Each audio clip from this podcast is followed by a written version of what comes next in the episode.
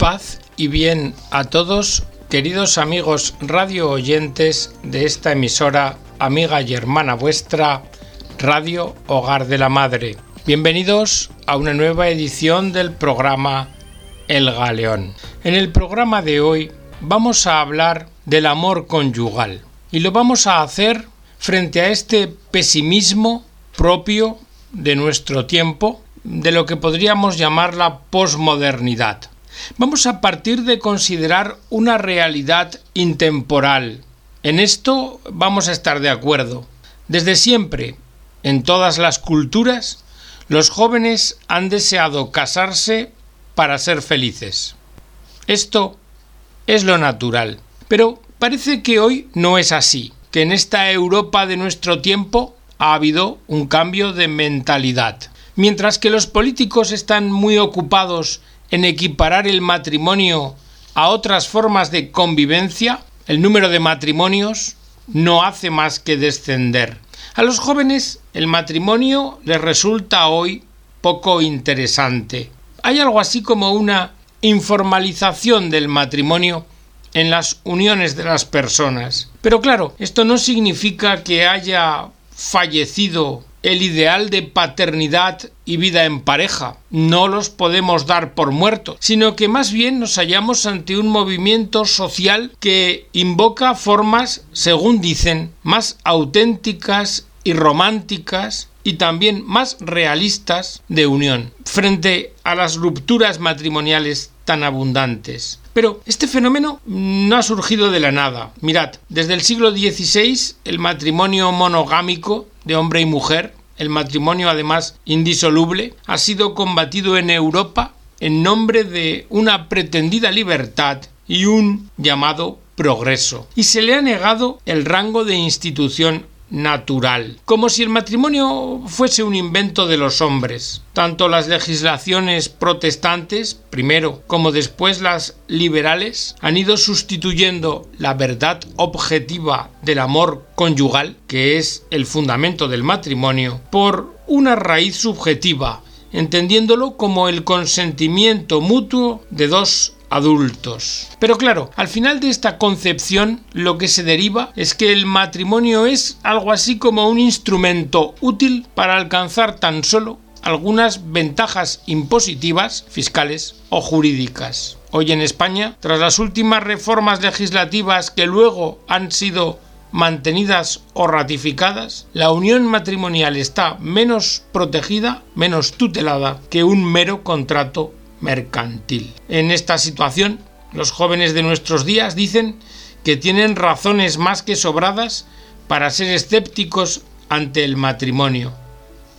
Ellos hablan de autenticidad, de que lo que importa es el sentimiento, el amor romántico, pero pero lo que hay debajo de esto es un cierto miedo y una incertidumbre. Por esto, por ejemplo, en Holanda, la mayoría de los jóvenes renuncian a casarse manifestando que lo harán en el futuro, porque no se ven con preparación suficiente. Al menos esto manifiestan en las encuestas. De momento, la cohabitación les parece una buena solución temporal. Pero claro, entre tanto, pasa el tiempo, llegan los desamores, las desilusiones, el matrimonio deja de ser una opción realista y el hombre y la mujer se conforman con firmar un mero contrato ante notario en previsión de futuros desacuerdos y litigios. Y como suele ocurrir en la vida, el temor al fracaso a lo que lleva es a fracasar. En fin, que vemos aparecer multitud de familias informales hoy día, invisibles para el Estado, donde lo que prima es la desprotección de la infancia. Cada año muchos miles de niños se ven afectados por rupturas familiares. Son menores que van a perder total o parcialmente sus vínculos con el padre o con la madre, que vivirán estrecheces económicas y que tendrán más posibilidades de padecer enfermedades enfermedades psíquicas e incluso físicas. Pero dicho esto, hay que reafirmar que el ideal del matrimonio siempre popularmente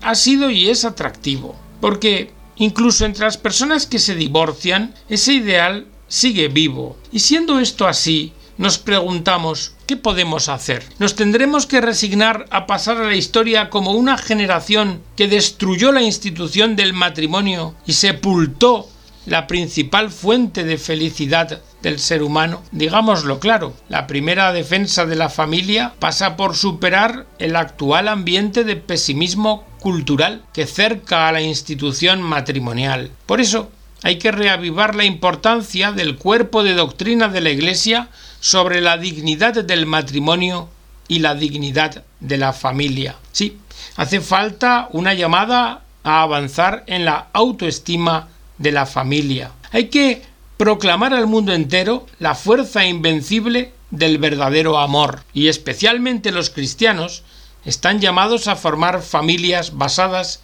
en el amor verdadero. Hay que proclamar la dignidad del verdadero amor conyugal. Ya Benedicto XVI reivindicó la belleza del amor humano y propuso como tipo del mismo el amor entre el hombre y la mujer, un amor en el que inseparablemente intervienen cuerpo y alma, un amor en que se le abre al ser humano una promesa de felicidad que parece irresistible y en comparación con la cual palidecen a primera vista todos los demás tipos de amor. Y si esto es así, es claro que hoy sigue siendo urgente reivindicar el valor liberador y humanizador del Evangelio de Cristo ante la realidad evidente de una cultura que es incapaz de hacer justicia a la grandeza del amor humano. Ya Benedicto XVI nos explicó que el amor humano basado en la diferencia sexual es el prototipo, es el paradigma del amor. El eros que es la experiencia más natural y espontánea del hombre, implica todos los niveles del ser humano, la corporeidad, la afectividad y la espiritualidad. Y es el prototipo del amor. Porque entre el amor eros y lo divino existe una cierta relación. ¿Qué relación es esta? Pues es que el amor promete infinidad, eternidad, una realidad más grande y completamente distinta de nuestra existencia cotidiana. Esta relación, por tanto, es la promesa. En las escrituras, sobre todo en el Cantar de los Cantares, pero también en los profetas Oseas y Ezequiel, el Espíritu ha inspirado la descripción del amor de Dios por su pueblo con audaces imágenes eróticas. Ahora bien, sin embargo, en los tiempos modernos se ha difundido la opinión según la cual el cristianismo en general y la Iglesia en particular no han sabido valorar la fuerza del amor humano. Esto se dice. En esta línea, el filósofo Nietzsche escribió El cristianismo ha dado de beber al Eros un veneno, el cual, aunque no le llevó a la muerte, le hizo degenerar en vicio. Nietzsche exaltaba la moralidad de Dionisios, la exuberancia de una vida no sometida a límites, la el desbordamiento de lo animal y lo instintivo.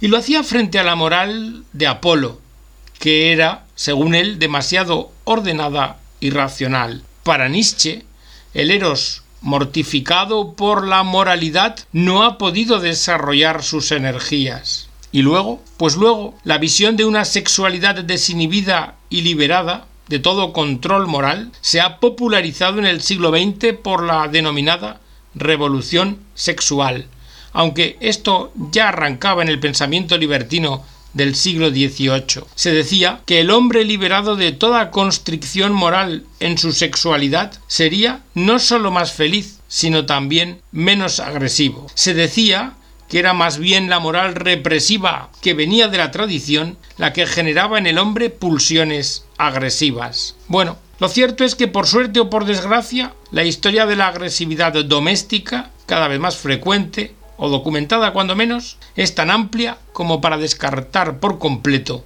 esa hipótesis. Fijaos, incluso el mismo Sigmund Freud sostenía que la energía o el impulso de la sexualidad dejado sin control se convertía en una fuerza más destructiva que liberadora. Y nos preguntamos pues, ¿qué dice hoy la ciencia? Hoy la ciencia nos dice que una personalidad madura solo se fragua a través de un proceso en el cual aprendemos a controlar la satisfacción inmediata de los impulsos del instinto, porque sólo de este modo podemos unificar nuestra personalidad, mientras que el que no consigue hacerlo permanece víctima de los impulsos primarios que provienen de su inconsciente. ¿Y qué ocurre entonces? Pues ocurre que el eros se vive en un modo infantil y primario, y fácilmente lo que hace es usar de otras personas para alcanzar su satisfacción, y al fin, pues al fin termina todo por referirlo a sí mismo. Y de esta forma,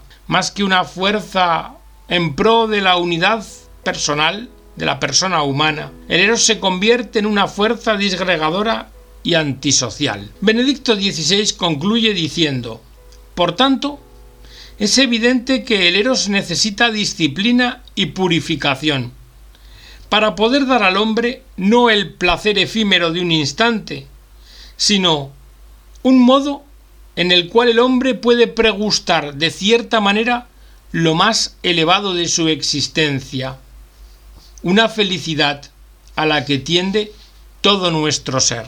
Mirad, no os dejéis engañar. Todos somos conscientes de que el amor erótico, y lo sabemos, es incapaz de alcanzar por sí mismo el contenido de la promesa que lleva inscrita en su interior. Dicho de otra forma, todo pensamiento que no acepte la posibilidad de un amor que trascienda al eros irremediablemente cae en contradicción y acaba desconfiando de él mismo.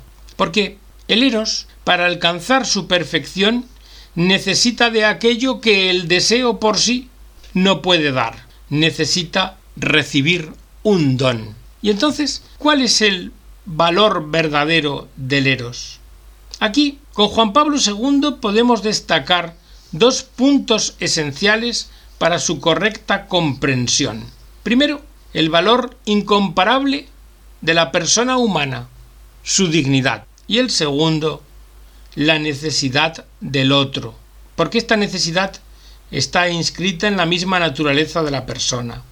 El eros, entendido como deseo de comunión con el otro, es parte del designio original de Dios sobre el hombre, y por esto está cargado de valor y de sabiduría, de razón, de logos, si se quiere. El Eros expresa la misma verdad que leemos en el Génesis.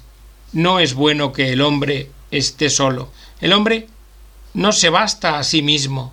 El hombre se encuentra a sí mismo solo en la comunión con el otro, pero desde luego no visto este otro como objeto de deseo, como un instrumento para satisfacer nuestros deseos. Si tratáramos al otro de esta forma, lo que haríamos sería humillarlo en su dignidad. El verdadero encuentro con el otro, que comienza con el deseo, conduce a la superación del deseo.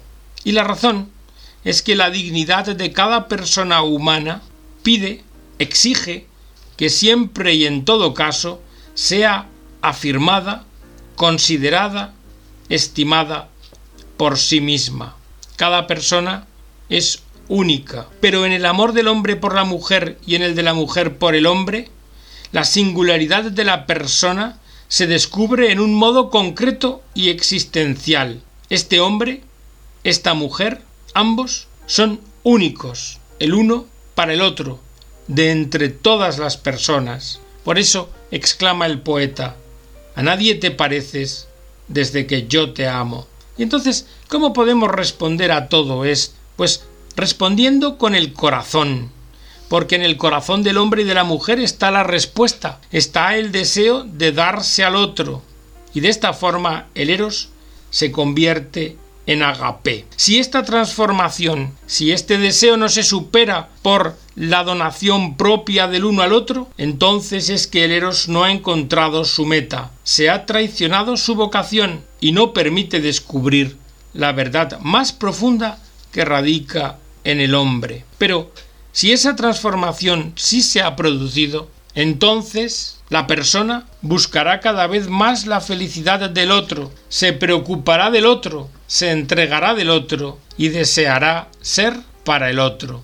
El don del uno al otro, agape, se convierte así en una consecuencia natural del eros. Fijaos, el amor como deseo no es suprimido, sino que es transformado, es elevado. Y desde esta perspectiva, también la respuesta del otro es vivida como un don, no puede ser pretendida o forzada, sino tan solo libremente dada y acogida. Sí, el amor a la persona amada es consciente de que no puede permitir que aquella sea tratada como un simple objeto de complacencia, sino que, impactado por su belleza, es capaz de defenderla y protegerla, sacrificándose a sí mismo. Y este modo de entender el eros supera desde luego con creces y transforma la concepción clásica. La gran novedad del cristianismo consiste en el descubrimiento de que tanto el absoluto Dios como el ser humano, el otro, son personas y por tanto no cabe la instrumentalización. Y así podemos afirmar con rotundidad que contrariamente a lo que decía Nietzsche, el eros, vivido en función de la afirmación de una voluntad de poder, lo que es, es un vicio. Claro, el cristianismo está muy lejos de todo esto, y por eso está muy lejos de la acusación de Nietzsche y de envenenar al eros. Todo lo contrario, el Evangelio es la medicina que lo ha sanado y dignificado, liberándolo de su interna contradicción. Vamos a ir concluyendo. ¿Qué es propio entonces de la promesa matrimonial? Porque la promesa matrimonial excede a lo que uno mismo en sí, en su capacidad, puede pronunciar. La promesa matrimonial tiene como propio un salto de fe. El amor conyugal conlleva a pronunciar una palabra que supera lo que los esposos pueden prometerse por ellos mismos. Fijaos, el eros transformado en agape, incluso permanece siempre ambiguo, mudable, porque el hombre no puede cumplir plenamente la promesa. Es extraño, como decía Carol Boitigua en el taller del orfebre, pero es necesario alejarse después el uno del otro, porque el hombre no consigue durar en el otro sin fin y el hombre no basta. Hay por tanto una angustiosa pregunta, y ahí la respuesta viene de mano a los contrayentes del cristianismo, porque Cristo es el hombre que supo amar, que nos enseñó a perdonar, que entregó libremente la vida por los que él amaba, por todos. En Cristo, el deseo de Dios, el eros divino, se expresó definitivamente como agape. Y esto es el amor en su forma más radical. Es en la cruz donde puede contemplarse esta verdad y a partir de ella definir qué es el amor. En la cruz el hombre encuentra la orientación de su vivir y de su amar. En este tiempo pesimista que vivimos culturalmente, hay que optar o por el pesimismo que resulta de la propia incapacidad del hombre reducido a sí mismo, excluyendo a Dios, o del optimismo de la confianza en la fuerza del amor humano que se tiene contando con aquel en quien todo lo podemos. Y hasta aquí, queridos amigos, esta consideración del amor conyugal que la hemos hecho resumiéndoos un artículo del reverendo doctor Juan Andrés Talens Hernández. Esperamos que haya sido de vuestro agrado y haya servido a vuestra edificación.